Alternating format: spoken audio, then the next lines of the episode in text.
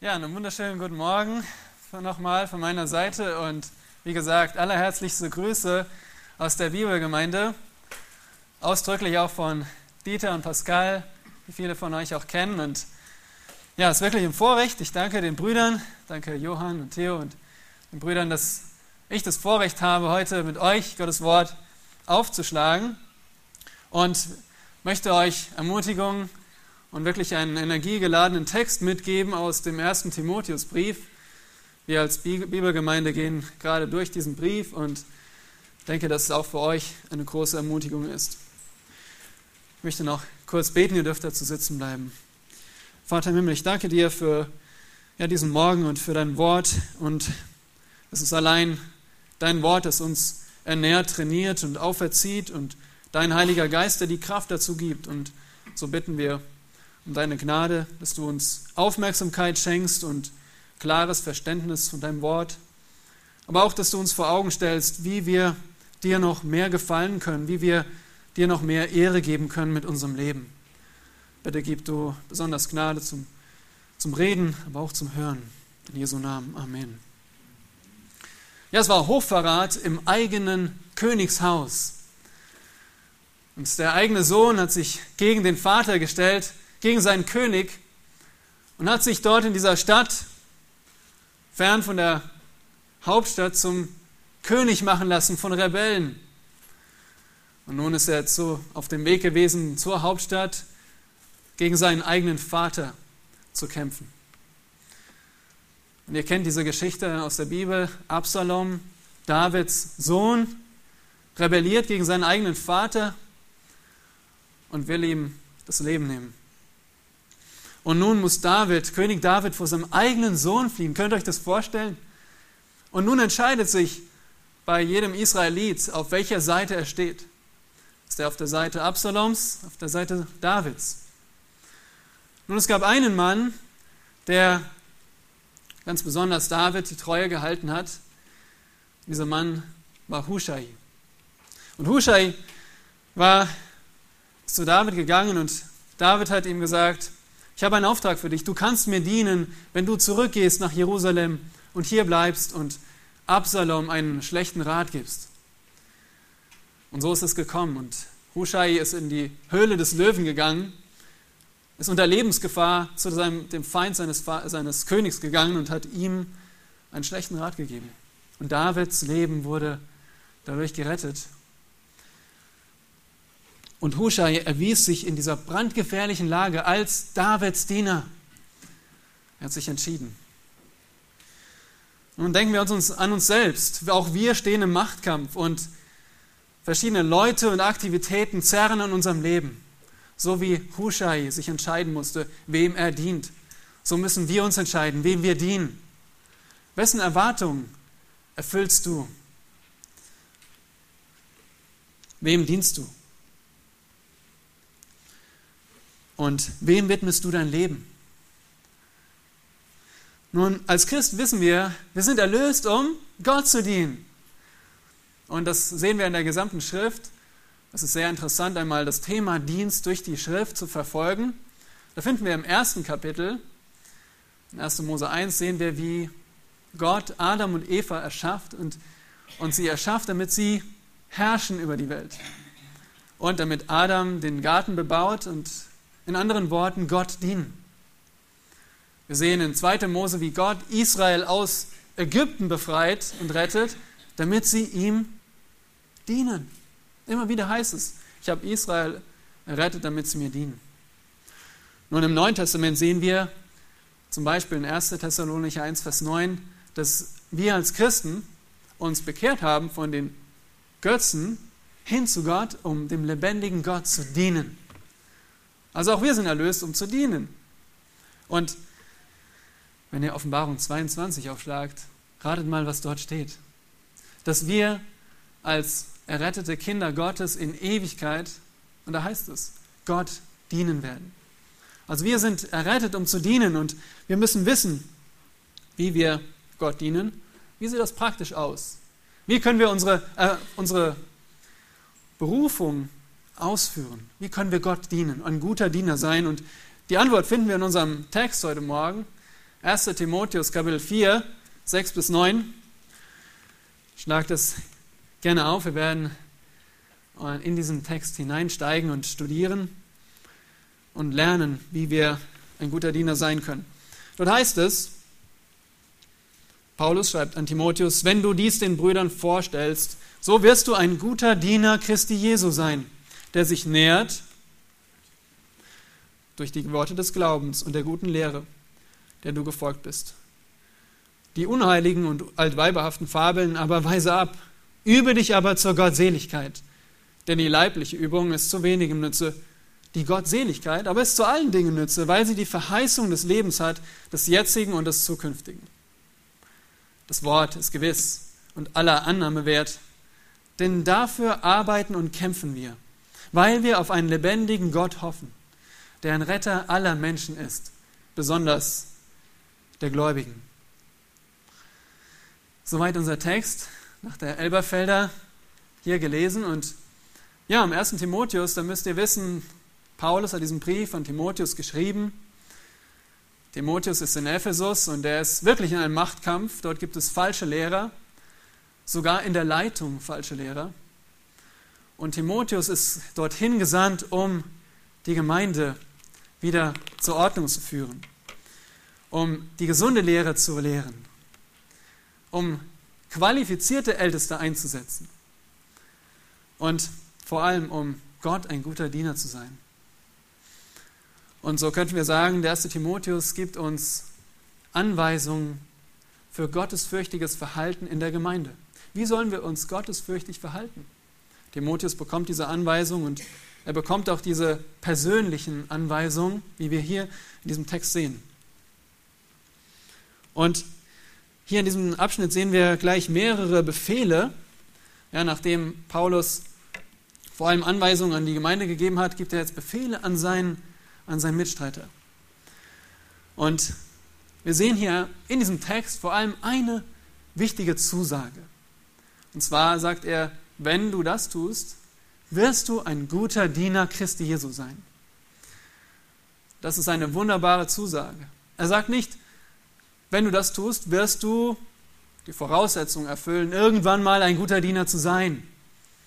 Er sagt nicht, möglicherweise wirst du ein guter Diener werden. Er sagt, wenn du das hier tust, dann wirst du ganz sicher, 100 Prozent, ein guter Diener Christi Jesu sein. Und diese Verheißung steht hier wie ein Zeltdach über dem Text. Und es ist Gottes Wunsch für Timotheus, sicher auch Timotheus eigener Wunsch. Ich will, ich will dieser gute Diener sein. Hier, wo jeder an mir zerrt, wo ich mich entscheiden muss, wem ich diene, will ich meinen Fokus auf Gott setzen. Und ich wünsche mir, hoffe, dass es auch unser Wunsch ist heute Morgen. Ich will ein guter Diener Jesu Christi sein. Nun, was ist ein Diener? Das Wort hier ist das Wort für Diakon, aber wird hier allgemein verwendet. Und ein Diener ist jemand, der nützlich ist. So wie ein, ein Vorgesetzter, ein Chef Leute einstellt, damit sie ihm Arbeit abnehmen, oder? Damit sie ihm nützlich sind. Und so ist auch hier der Gedanke, ein Diener nützt seinem Herrn. Und wir wissen alle, dass Dienst in dieser Welt kein Spaziergang ist. Es ist kein Spaziergang, ein Diener Jesu Christi zu sein. Das bedeutet, Schwierigkeiten, Arbeit und ein Machtkampf. Leute haben Erwartungen an uns und wollen, dass wir ihnen dienen. Wir müssen uns darauf besinnen, diesen einen Fokus zu haben. Wir wollen zuallererst Christus dienen. Und, und wie tun wir das? Nun, wir lernen aus diesem Text fünf Disziplinen, um ein guter Diener Christi Jesu zu sein. Fünf Disziplinen eines guten Dieners Christi Jesu, um zur Freude des Herrn zu leben. Warum Freude? Nun, denkt daran, was der Herr in seinem Gleichnis sagt von den Talenten. Diese Worte, die wir auch alle gern von ihm hören möchten. Dem treuen Knechten sagt er recht so, du guter und treuer Knecht. Geh ein in die Freude deines Herrn. Wir wollen, dass Christus sich freuen kann über uns. Oder? Wir wollen, dass er einmal das zu uns sagen kann. Dass er sagen kann, du warst ein guter Diener. Ich freue mich an dir und ich freue mich schon jetzt an dir. Also seid ihr mit mir, diese Disziplin zu lernen, damit wir Gott erfreuen können?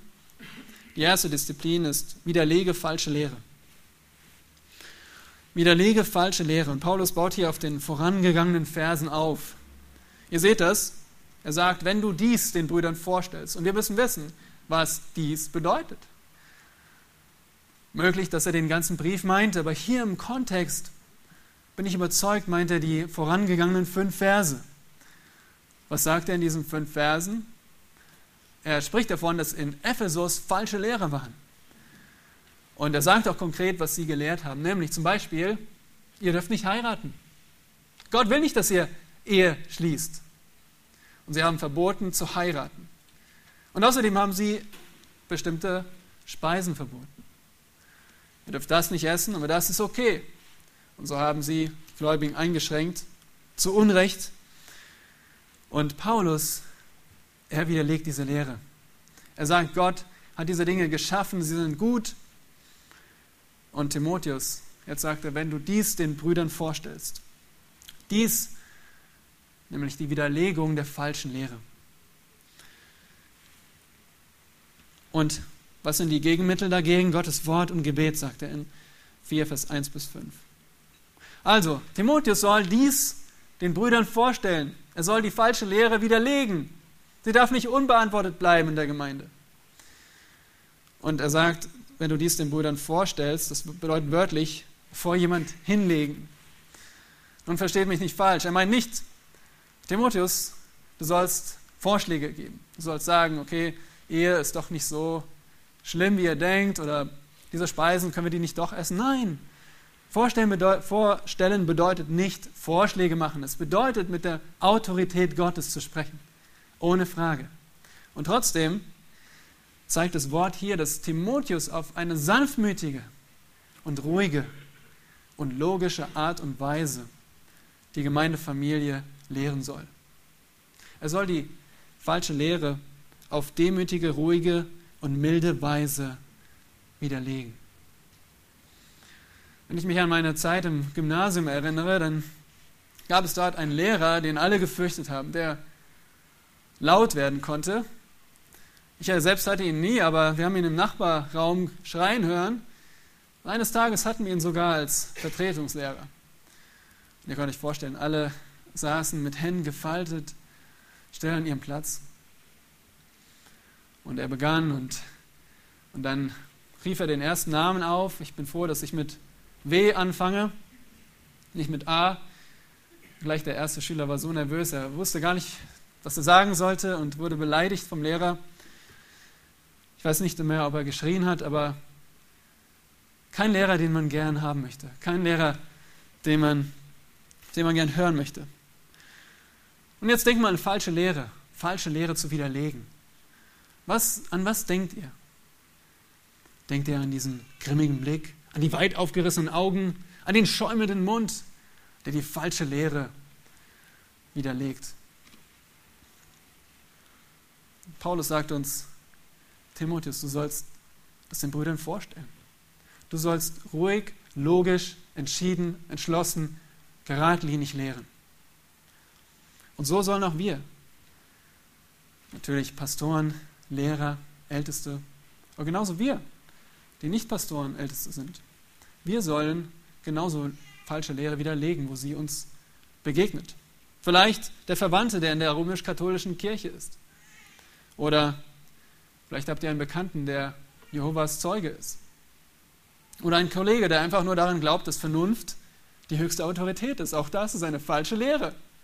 Und wir können sie widerlegen. Mit Ruhe und klarem, klarer Sprache.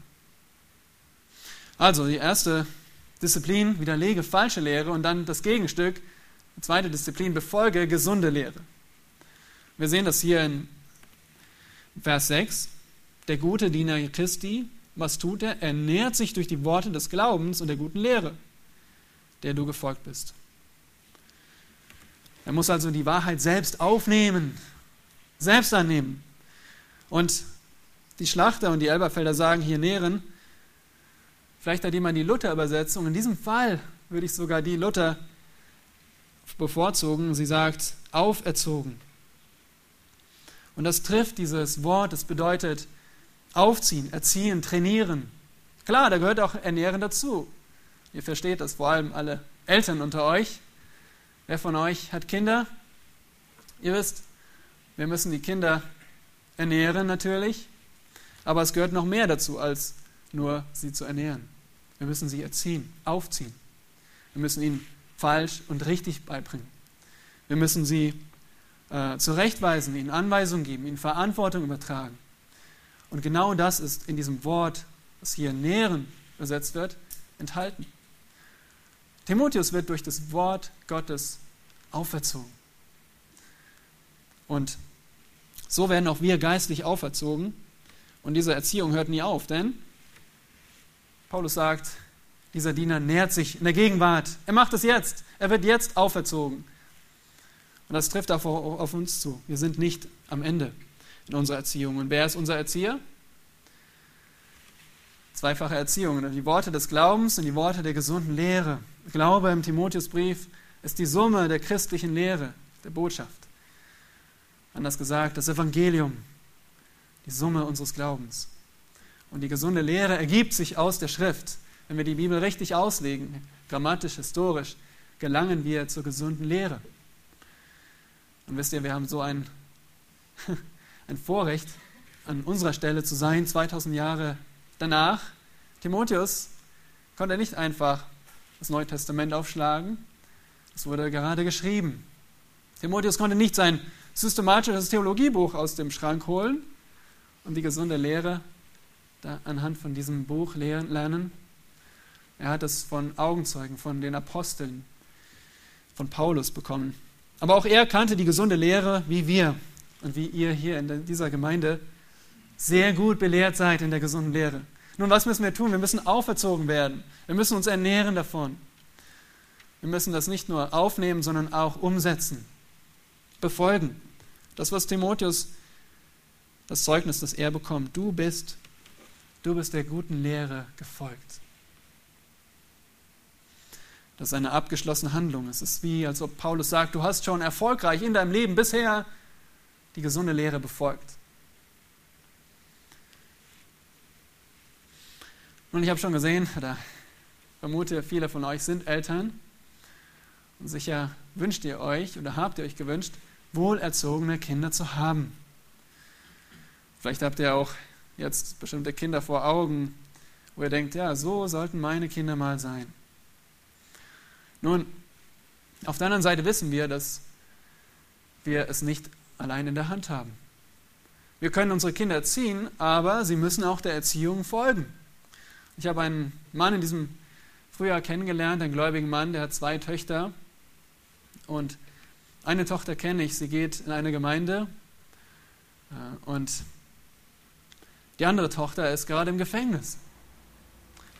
Könnt ihr euch vorstellen, was für ein Schmerz das bedeutet, dass eine Tochter, die geht den richtigen Weg, sie liebt Gott und die andere Tochter ist im Gefängnis. Und daran sehen wir an diesem Beispiel, dass wir es nicht in der Hand haben, dass die Kinder der Erziehung folgen müssen. Und genauso ist es mit uns. Wir müssen der Erziehung, die wir im Wort, in der gesunden Lehre haben, folgen. Dass wir sie hören allein macht uns nicht zu erzogenen Kindern Gottes.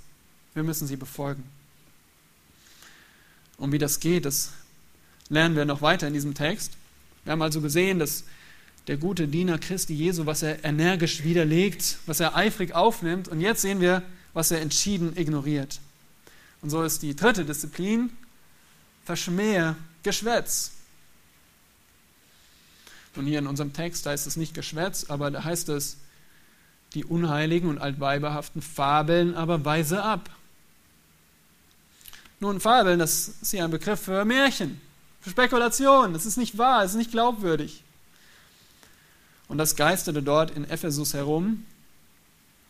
Und Paulus beschreibt sie auf zwei Weisen. Seht ihr das? Das erste ist, sie sind unheilig. Sie,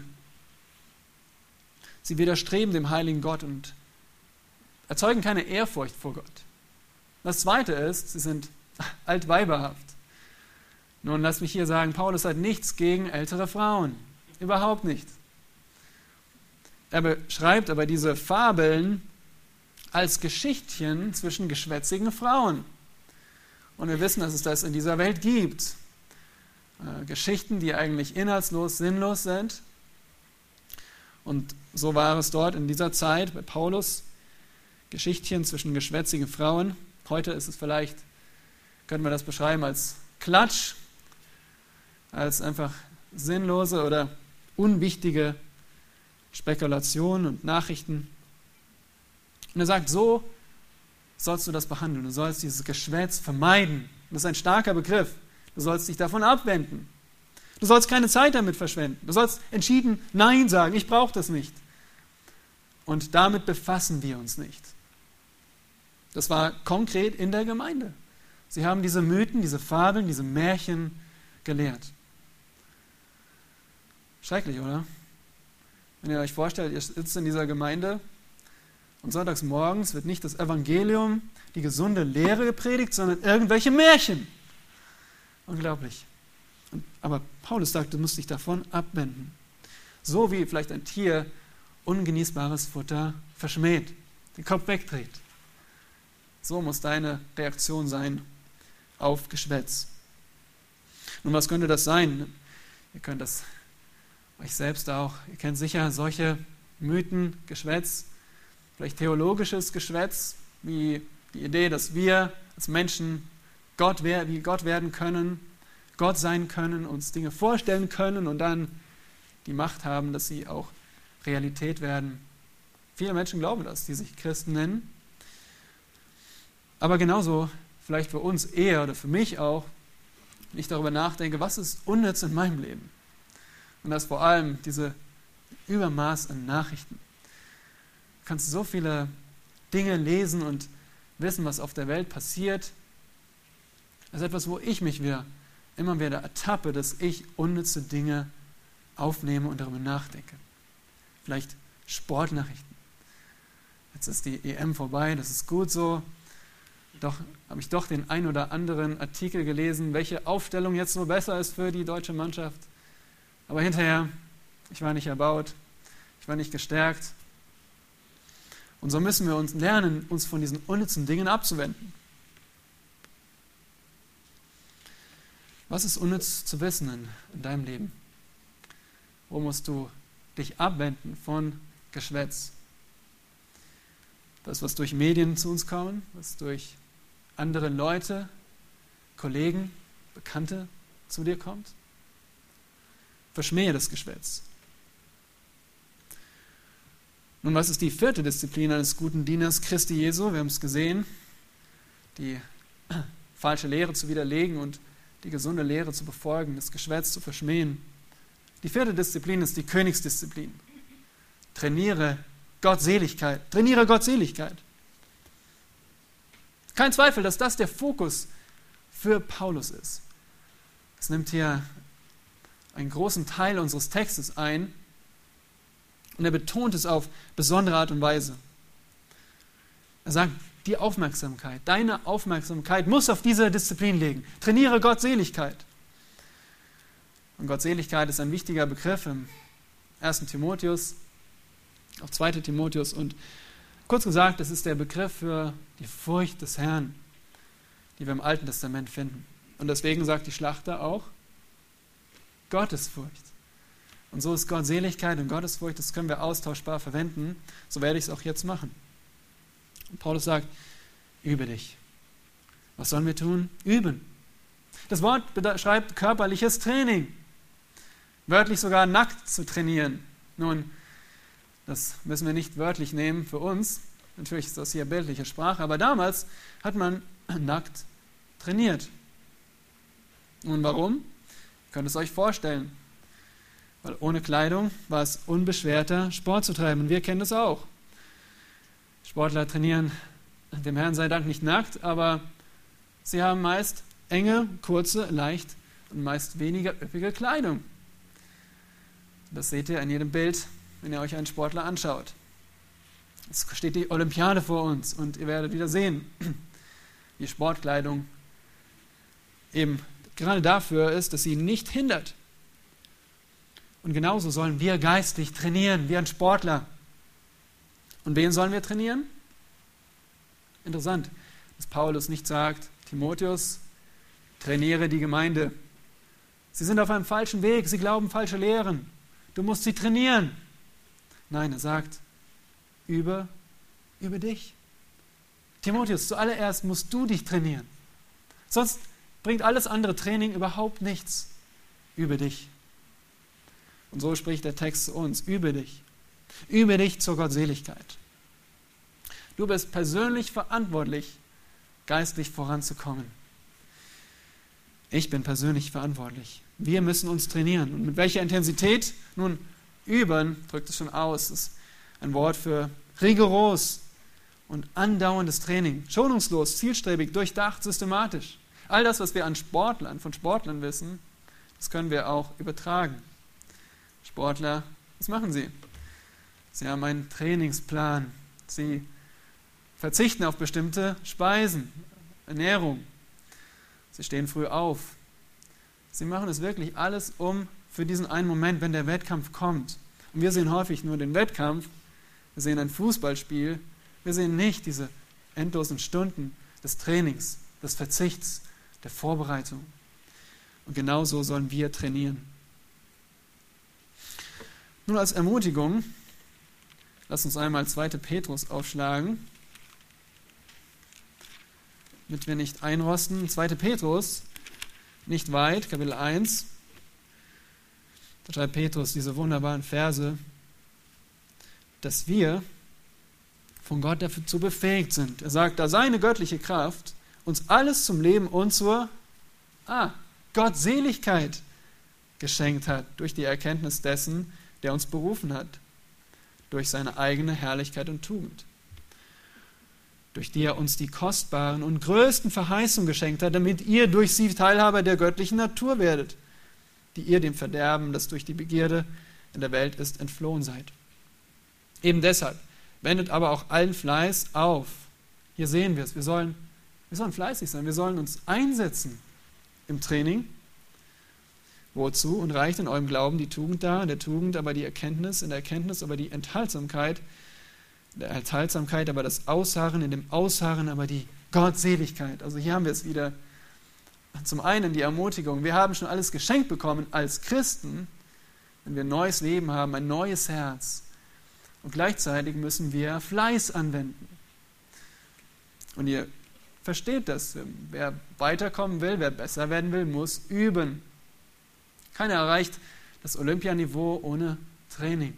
Keiner schafft es, bei der EM teilzunehmen, ohne vorher massig trainiert zu haben. Wir haben immer noch das, das Bild von Cristiano Ronaldo vor Augen, der jetzt super glücklich ist, dass er gewonnen hat. Nur über ihn sagt man auch, dass er ein sehr disziplinierter Sportler ist. Ich weiß nicht, wie sicher das ist, aber ich kann mir gut vorstellen, dass es stimmt, dass er zwei Stunden vor dem Mannschaftstraining schon da ist, um zu trainieren und auch zwei Stunden länger bleibt. So gibt es viele andere Sportler, die erfolgreich sind und wir wissen alle, es kommt nicht von ungefähr. Nun, was sollen wir trainieren? Wir sollen nicht in erster Linie Sportler sein, sondern geistliche Sportler und Gottseligkeit trainieren. Und eine Definition davon, die ich gelesen habe, ist, Zitat, Hingabe an Gott, die zu einem wohlgefälligen, die zu einem Gott wohlgefälligen Leben führt. Das hat Jerry Bridges gesagt. Hingabe an Gott, die zu einem Gott wohlgefälligen Leben führt. Und ich finde diese Definition sehr gut, denn sie drückt aus, dass es nicht nur um das Verhalten geht. Gottseligkeit ist nicht nur unser Äußeres, unser gottesfürchtige Verhalten.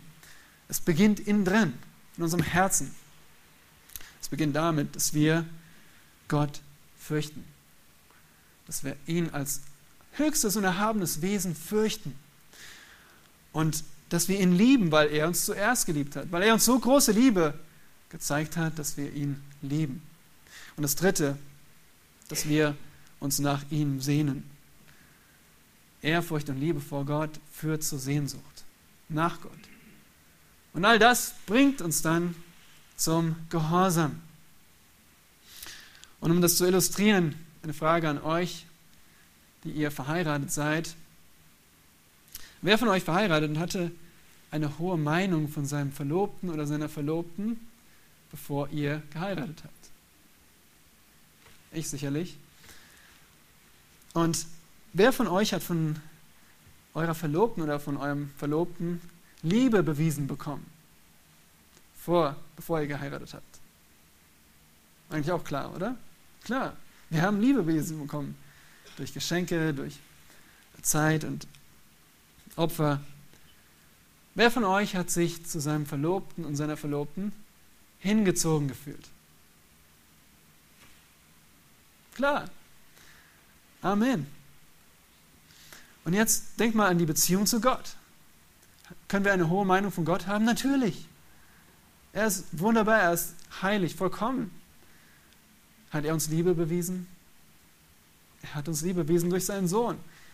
Und sollten wir uns nicht nach ihm sehnen?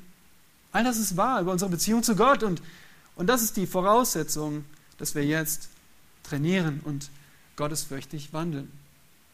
Ohne Ehrfurcht, Liebe und Sehnsucht ist es eine Schein-Gottseligkeit, eine falsche Gottseligkeit.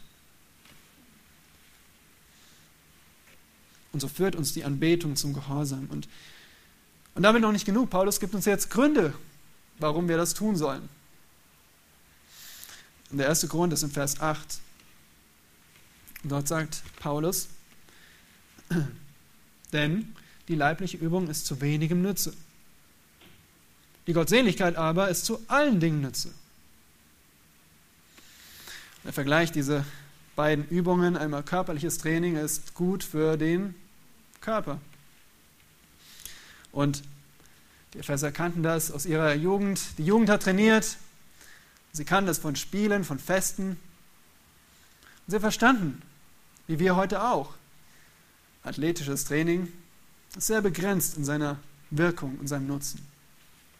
Begrenzt für ein paar Jahre, die du trainierst, begrenzt auf den Körper.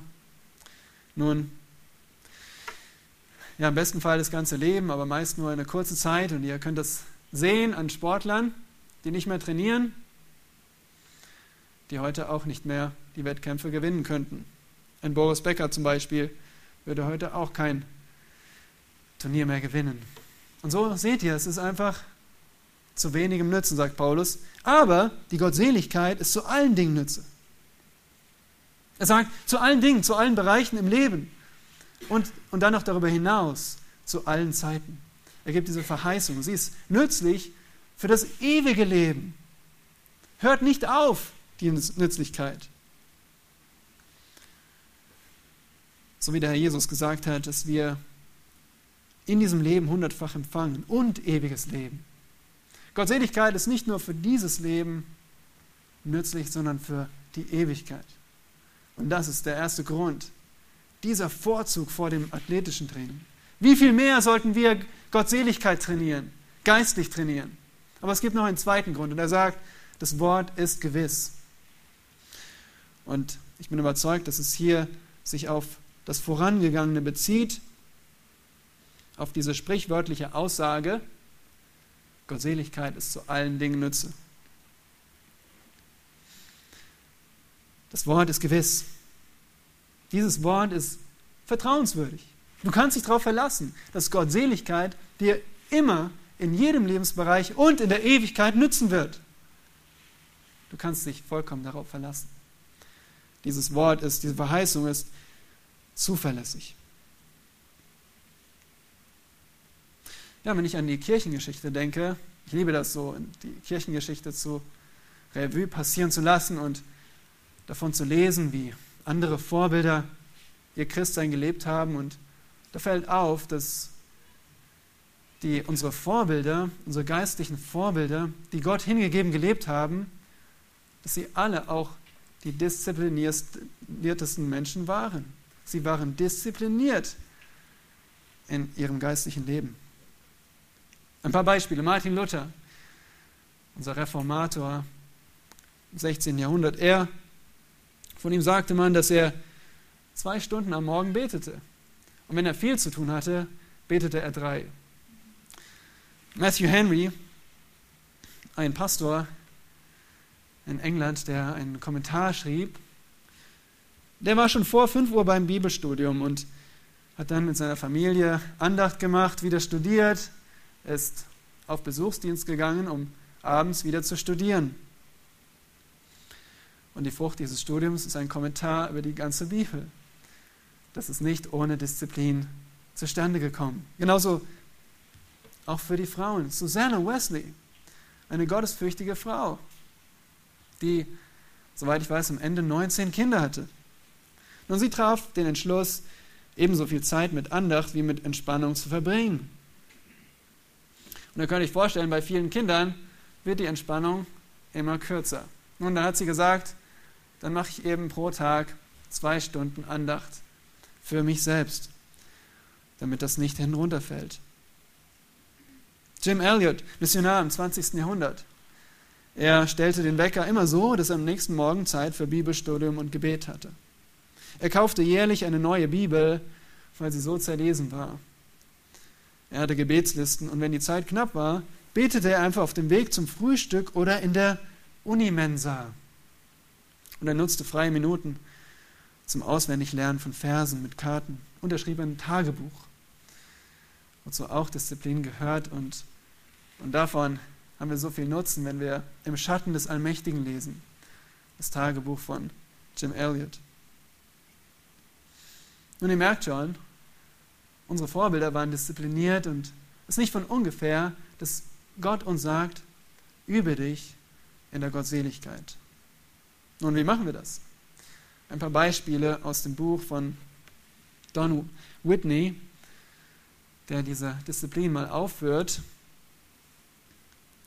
Nicht unbedingt vollständig, aber damit zum ersten Bibelaufnahme. Die Bibel muss, müssen wir aufnehmen lesen, hören, wie heute Morgen, oder, oder darüber nachsinnen und auswendig lernen. Gebet, gemeinsames Gebet oder unser Gebet persönlich vor Gott, ist eine Disziplin. Anbetung, Anbetung in der Stille oder Anbetung in der Gemeinde. Evangelisation, das Evangelium weitersagen. Verwalterschaft, Unsere Zeit, unser Geld zu verwalten, ist auch eine geistliche Disziplin. Stille. Interessant. Einfach mal Momente für Stille zu nehmen. Natürlich nicht, um einfach nur gedankenleer zu sein, nein, um über Gottes Wort nachzudenken und einfach mal zu zeigen, Herr, ich vertraue auf dich. Ich muss nicht immer irgendwas tun, ich muss nicht immer irgendwas hören. Ihr kennt die Leute in der S-Bahn, oder? Immer ein Knopf im Ohr, Leute können gar nicht mehr, wissen gar nicht mehr, wie es ist, still zu sein. Der Jesus hat die Stille gesucht. Oder Fasten, ein Tagebuch zu schreiben. All das ist nicht vorgeschrieben in der Bibel, aber es sind ebenfalls Disziplinen, die uns helfen, Gott wohlgefällig zu leben. Und dann natürlich Gemeinschaft.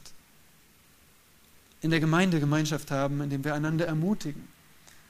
Da sehen wir, diese Disziplinen, die können wir nicht alleine für uns individuell erfüllen. Wir brauchen die Gemeinde. Wir sind keine individuellen Christen, die wie eine Feder in der Welt herumschweben. Nein, wir sind dazu gedacht, dass wir als Federn zusammenkommen, ein Kissen ergeben. Dass wir nicht in der Welt herumschwirren, sondern einander ermutigen und diese Disziplinen ausführen. Dienen, geben, lernen die Taufe und das Mahl des Herrn. Ebenfalls Disziplin. Nun, das könnte dich jetzt überwältigen. Ich meine, ich kenne das auch. Ich weiß, in all diesen Disziplinen muss ich vorankommen. Aber welche dieser Disziplinen kannst du dir vorknöpfen? Wo kannst du den nächsten Schritt machen? Wie kannst du Gottseligkeit praktisch trainieren? Wir haben noch eine Disziplin, um ein guter Diener zu sein, und das ist Vers 10. Demonstriere deine Hoffnung. Vers 10.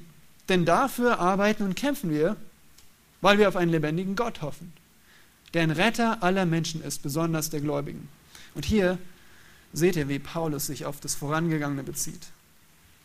Denn dafür, versteht ihr das? Wofür? Wofür, Paulus, arbeitest und kämpfst du? Nun schaut mal, was wir eben gelernt haben. Er sprach über die Gottseligkeit. Gottseligkeit ist das, was wir brauchen, wozu wir uns üben sollen. Und Paulus sagt, dafür arbeite und kämpfe ich. Arbeiten ist das Wort für bis zur Erschöpfung arbeiten. Körperlich oder denkerisch. Das letzte Quäntchen Energie einzusetzen. Genauso das Wort kämpfen. Entweder ein athletischer Wettkampf oder ein Kampf mit Waffen. In jedem Fall ein Kampf, ein Ringen, dem Konflikt nicht aus dem Weg zu gehen. Dafür erdulden wir Schwierigkeiten. Dafür nehmen wir Konflikte in Kauf. Dafür, wofür?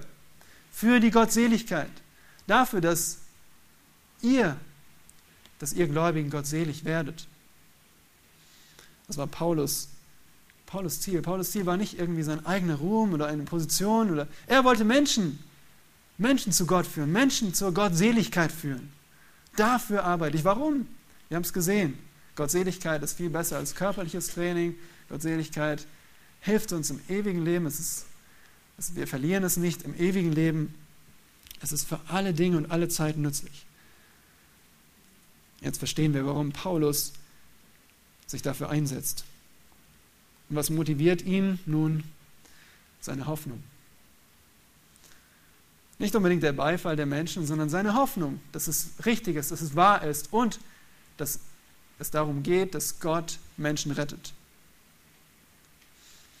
Ja, das ist letztendlich der Kern von allen, von Gottseligkeit, dass Gott Menschen rettet und zur Gottseligkeit führt. Gott ist der Retter. Und Paulus hofft auf den Gott, der jetzt rettet und wir auch. Errettung ist nicht etwas in der Vergangenheit. Wir glauben, dass heute, heutzutage, heute am 17. Juli 2016, dass Gott heute Menschen rettet. Und hier heißt es, Gott ist der Retter aller Menschen, besonders der Gläubigen. Und hier gibt es verschiedene Sichtweisen. Ganz kurz, wir können ausschließen, dass es bedeutet, dass alle Menschen am Ende gerettet werden. Das ist falsch, da Jesus selbst widerlegt ist. Andere sagen, dass Gott vielleicht potenziell alle Menschen rettet und nur die Gläubigen tatsächlich. Aber das Wort besonders unterscheidet hier nicht einen anderen, eine andere Art der Errettung, sondern einen anderen Grad. Gott ist ein Retter für alle Menschen und besonders für die Gläubigen. In einem besonderen Grad. Und so wie ich überzeugt bin, wird es hier am besten mit besonders übersetzt. Gott rettet im zeitlichen Sinne alle Menschen, auch Ungläubige. Das seht ihr zum Beispiel an Israel. Israel wurde aus Ägypten errettet. Und Israel, ihr wisst das, die Israeliten waren Ungläubige. Es waren vor allem Ungläubige in diesem Volk. Und Gott hat sie gerettet aus Ägypten. Und genauso rettet Gott heute auch noch zeitlich begrenzt Menschen vor Übeln, schenkt ihnen Segnungen wie Partnerschaft, Familie, Arbeit, Gesundheit. Aber irgendwann hört das auf. Irgendwann kommt das Gericht und die Rettung ist vorbei. Und vielleicht trifft das auch auf dich zu. Vielleicht hast du auch eine äußere Form der Gottseligkeit, wie Paulus schreibt in 2 Timotheus 3, Vers 5. Dass es Menschen gibt, die eine Form der Gottseligkeit haben, deren Kraft aber verleugnen. Vielleicht hast du nicht diese Ehrfurcht, Liebe und Hingabe an Gott. Du kannst äußerlich eine Form der Gottseligkeit haben und doch die Kraft verleugnen. Darum prüfe dich selbst. Denn es gibt Errettung. Und Errettung ist Errettung, die uns ein neues Herz gibt, das Gott liebt. Es ist die Errettung besonders für die Gläubigen. Eine Errettung, die uns Vergebung der Sünden gibt. Durch das Opfer Jesu Christi am Kreuz. Und nur dadurch können wir in Zeit und Ewigkeit Errettung bekommen. Und so ist es hier gemeint, besonders der Gläubigen. Wir dürfen uns freuen. Diese Errettung hört nicht auf. Gott hat uns durch das Werk Jesu Christi ein für alle Mal gerettet. In Ewigkeit. Und diese Rettung ist ein energiegeladener Beweggrund für, unseren, für unser Training, für unsere Arbeit, wenn wir unsere Hoffnung demonstrieren. Ja, so wie der Langstreckenläufer, der die letzte Energie einsetzt und dann am Ziel zusammenbricht. Aber wenn er nicht bewusstlos ist, dann wird er ein wird er großes Glück fühlen. Er hat es geschafft, er hat sich eingesetzt und das Ziel erreicht. Und so haben wir auch unglaubliche Freude, wenn wir unsere Hoffnung demonstrieren. Uns nicht als Christen zurückziehen, sondern unsere Hoffnung demonstrieren. Indem wir in dieser Welt gottselig leben, indem wir in der Gemeinde Gottseligkeit zu unserem Ziel machen, unsere Geschwister dazu ermutigen, vorleben, ein Vorbild sind. Fragen, wie geht es dir mit deiner Disziplin im Wort? Was liest du gerade? Wie geht es dir im Gebet? Kommst du zum Mahl des Herrn nächsten Sonntag? Unsere Arbeit ist auf Menschen ausgerichtet. Nicht auf unseren eigenen Ruhm wie im Sport, sondern auf den Ruhm Jesu Christi. Und ja, wir können uns nicht herausreden, wir wissen, was wir tun müssen. Falsche Lehre widerlegen, gesunde Lehre befolgen, Geschwätz verschmähen, Gottseligkeit trainieren und unsere Hoffnungen demonstrieren. Und wisst ihr, genau das hat unser Herr Jesus Christus getan. Er hat die falsche Lehre widerlegt in seiner Bergpredigt. Hat er klar gesagt, was falsch ist und was richtig ist. Und er hat die wahre Lehre, die gesunde Lehre befolgt. Der Herr Jesus hat seine Feinde geliebt, oder? Er hat seine Lehre ausgeführt und bewiesen. Und er hat das Geschwätz verschmäht. Der Jesus hat das pharisäische Geschwätz der Juden verschmäht, sich nicht damit, sich nicht damit beschäftigt. Und der Herr Jesus hat Gottseligkeit trainiert. Der Jesus war frühmorgens im Gebet, in der Stille, er hat evangelisiert, gedient und er hat diese Disziplin ja, zum höchsten Grad erfüllt, ausgeführt. Und bis zu seinem Tod motivierte den Herrn Jesus die Errettung der Menschen durch das Opfer am Kreuz. Der Jesus ist der gute Diener. Folgen wir dem guten Diener? Zu seiner Ehre und zu seiner Freude. Amen. Lasst uns noch beten.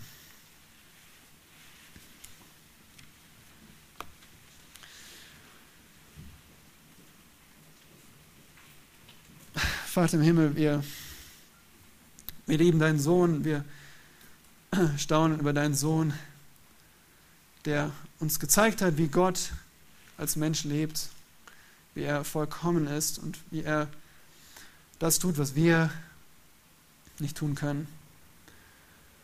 Wir danken dir für das Kreuz und die Erlösung und die Errettung. Danke, dass du ein Retter aller Menschen bist, dass du Errettung willst für alle Menschen. Und wir bitten dich, dass du heute Menschen rettest. Ebenso, dass du uns in dieser Woche Kraft gibst, den nächsten Schritt zu tun in unserem geistlichen Training, um dir ein guter Diener zu sein. Hilfe uns, in uns zu gehen und uns auf unsere Gottesfurcht zu überprüfen. Und bitte wirke du die Gottseligkeit, hilf uns genauso unsere unseren Fokus neu auszurichten und den nächsten Schritt zu tun, in welcher Disziplin auch immer du willst, dass wir vorankommen. Und helfe uns dabei, nicht Einzelkämpfer zu sein, sondern ja, auch die Gemeinde zu nutzen als unsere Ermutigung, ehrlich zueinander zu sein und, und uns gemeinsam zu stärken in unserem Lauf als guter Diener Christi Jesu. In seinem Namen beten wir. Amen.